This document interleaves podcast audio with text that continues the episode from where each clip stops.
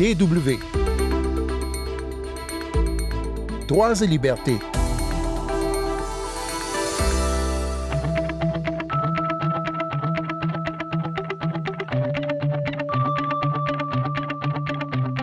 Cette semaine, nous sortons un petit peu la tête de l'actualité guerrière pour parler d'un autre fléau plus lancinant qui frappe l'humanité aussi depuis toujours, la drogue.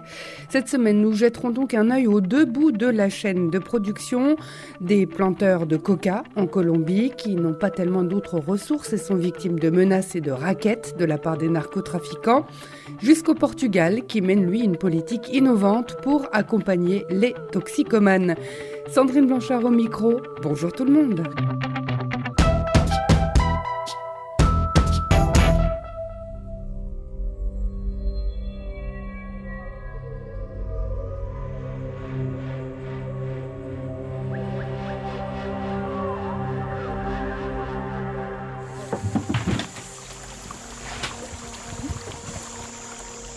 Nous voici ici au plus profond de la forêt vierge en Colombie et ça sent la station-service.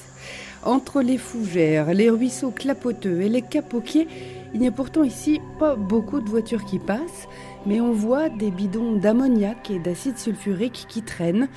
Un sac de ciment est posé sur la terre humide et dans un tonneau fermente un mélange vert foncé qui est surveillé de très près ici car il vaut de l'or. Bienvenue dans la cuisine à cocaïne de Camilo Ospina. L'essence sert de solvant. Ensuite, tu tires le bouchon et tu récupères le mélange décanté dans un autre tonneau. Puis tu y verses de l'acide sulfurique. C'est le même acide que celui qu'on utilise dans les batteries de voitures. Camilo Ospina a 42 ans, il est petit et trapu. Évidemment, euh, Camilo Ospina n'est pas son vrai nom, mais étant donné la nature de ses activités, on comprend que ce Colombien préfère garder l'anonymat. Nous, les cultivateurs de coca, le gouvernement nous traite de trafiquants de drogue, de terroristes, de guerrilleros. Ils nous poursuivent comme si nous étions de la pire des espèces. Mais nous ne sommes pas des gens méchants. Nous faisons cela par nécessité. Comment survivre autrement? La coca est la seule chose qui rapporte de l'argent ici.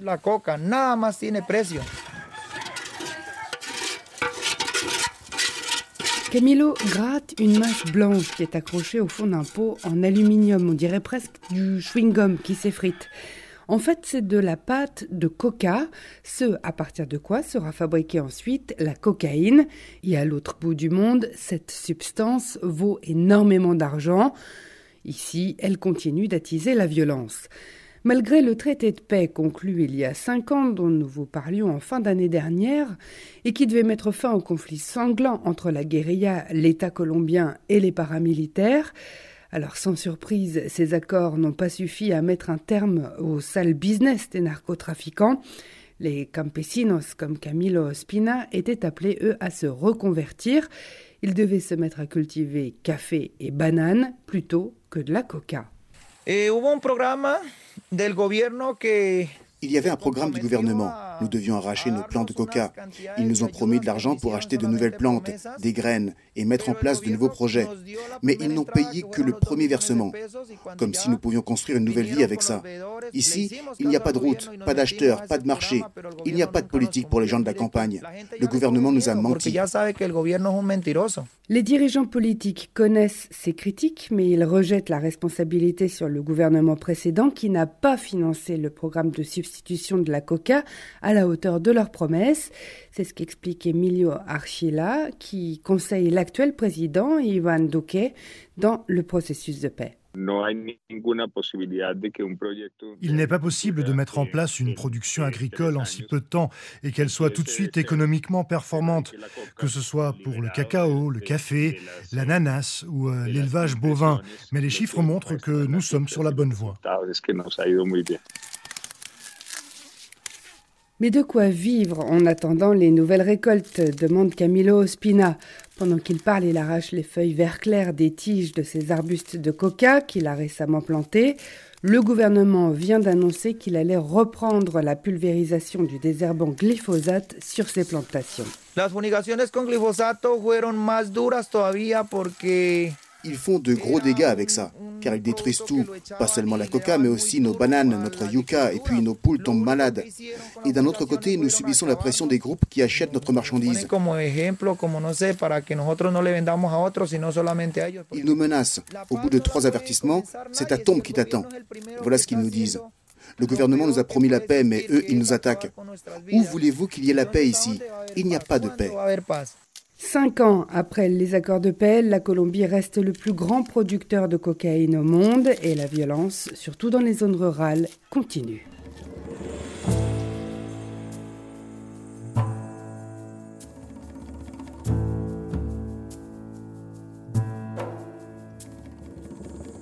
Vous écoutez bien Droits et Libertés sur la Deutsche Welle. Depuis plus de 20 ans maintenant, le Portugal opte pour une voie originale dans sa politique vis-à-vis des stupéfiants. La détention de faibles doses de drogue pour sa propre consommation est désormais tolérée. Et là, il s'agit pas seulement de cannabis ou de chanvre indien, mais aussi de drogues plus dures comme l'ecstasy, l'héroïne ou même le crystal meth. Le trafic de drogue reste un délit au Portugal, mais la possession de petites quantités est sanctionnée désormais comme une simple infraction, comme par exemple le fait de ne pas se garer correctement, et euh, elle est passible d'une amende. Cette stratégie semble porter ses fruits.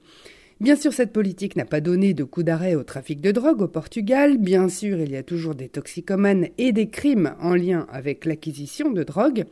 Mais il y a deux fois moins de personnes en prison pour les délits liés à la drogue qu'il y a 25 ans dans le pays, et beaucoup moins de personnes meurent désormais de la consommation de stupéfiants. À la fin des années 1990, on comptait 200 morts et 10 000 arrestations par an. Les prisons portugaises étaient pleines à craquer de toxicomanes et de petits dealers. La politique était sur le point de capituler devant le trafic.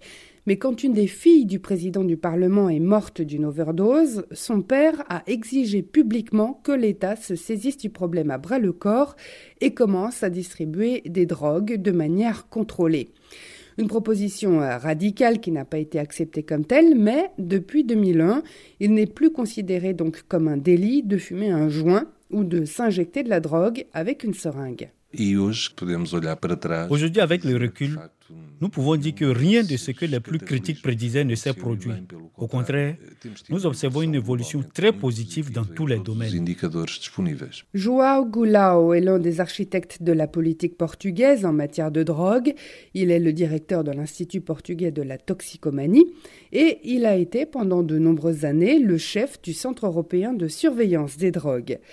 La recette portugaise, un travail social pour les fumeurs occasionnels, une thérapie pour les héroïnomanes et des peines plus sévères pour les dealers.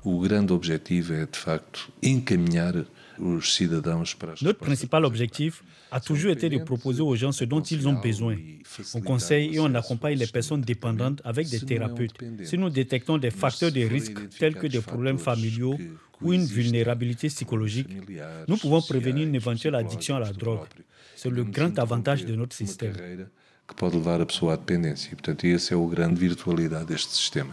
La loi définit exactement quelles quantités sont dépénalisées. Six doses quotidiennes de 2,5 grammes de marijuana sont autorisées, par exemple, ou 1 gramme d'héroïne.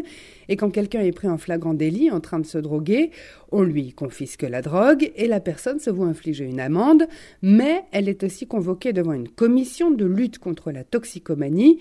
Cette commission est composée de juristes, de travailleurs sociaux et de psychologues. Vasco Gomes est responsable d'un centre de conseil à Lisbonne. Environ 80% des personnes qui viennent chez nous sont des consommateurs occasionnels, pas de vrais malades toxicomanes. Nous leur expliquons les dangers, nous les informons, nous les aidons à résister à la tentation à l'avenir. Des entretiens individuels sont menés pour déterminer la cause de la consommation et, si nécessaire, une thérapie est proposée. La personne concernée peut y avoir recours ou la refuser. Tout se fait sans contrainte sur la base du volontariat. Dans les cas particulièrement graves, la commission, comme il en existe partout dans le pays, peut aussi prononcer des sanctions, des interdictions locales, des travaux d'intérêt public ou des amendes. Auparavant, beaucoup d'argent était consacré à la répression pour lutter contre la criminalité liée à la drogue, et aujourd'hui l'État finance des centres de conseil, des programmes de substitution, des thérapies. Hugo, qui s'est fait prendre avec de la drogue, trouve ça bien. Je trouve ça bien d'aider les drogués parce qu'en fait, ce sont des victimes. D'après les estimations officielles, il y avait environ 100 000 héroïnomanes au Portugal au tournant du millénaire, ce qui représentait environ 1% de la population. En 2019, la dernière année avant la pandémie, on comptait environ 25 000 toxicomanes dans le pays, soit une réduction de 75% Évidemment, tout n'est pas rose et des critiques persistent. Pendant la pandémie, davantage de personnes ont à nouveau cherché refuge dans la drogue, notamment l'héroïne et la cocaïne. Certains experts critiquent désormais le maintien des programmes de substitution à la drogue. Selon eux, seules des thérapies constituent une véritable solution pour les toxicomanes. Selon un indice basé sur les critères de l'ONU pour une conception humaine de la politique en matière de drogue, le Portugal se classe troisième au niveau mondial, juste derrière la Norvège et la Nouvelle-Zélande. Dans le domaine de la dépénalisation, le Portugal est même en tête du classement. Just a perfect day. Drink in the park. And then later, when it gets dark, we go home. Nous voici arrivés à la fin de ce magazine. Merci de votre fidélité. Merci cette semaine à Anna Herberg et Reinhard Spiegelhauer pour les sons. Pour podcaster Droits et Libertés, rendez-vous sur notre site internet www.com français à la rubrique Nos podcasts. On se retrouve la semaine prochaine et d'ici là, ne lâchez rien. Oh,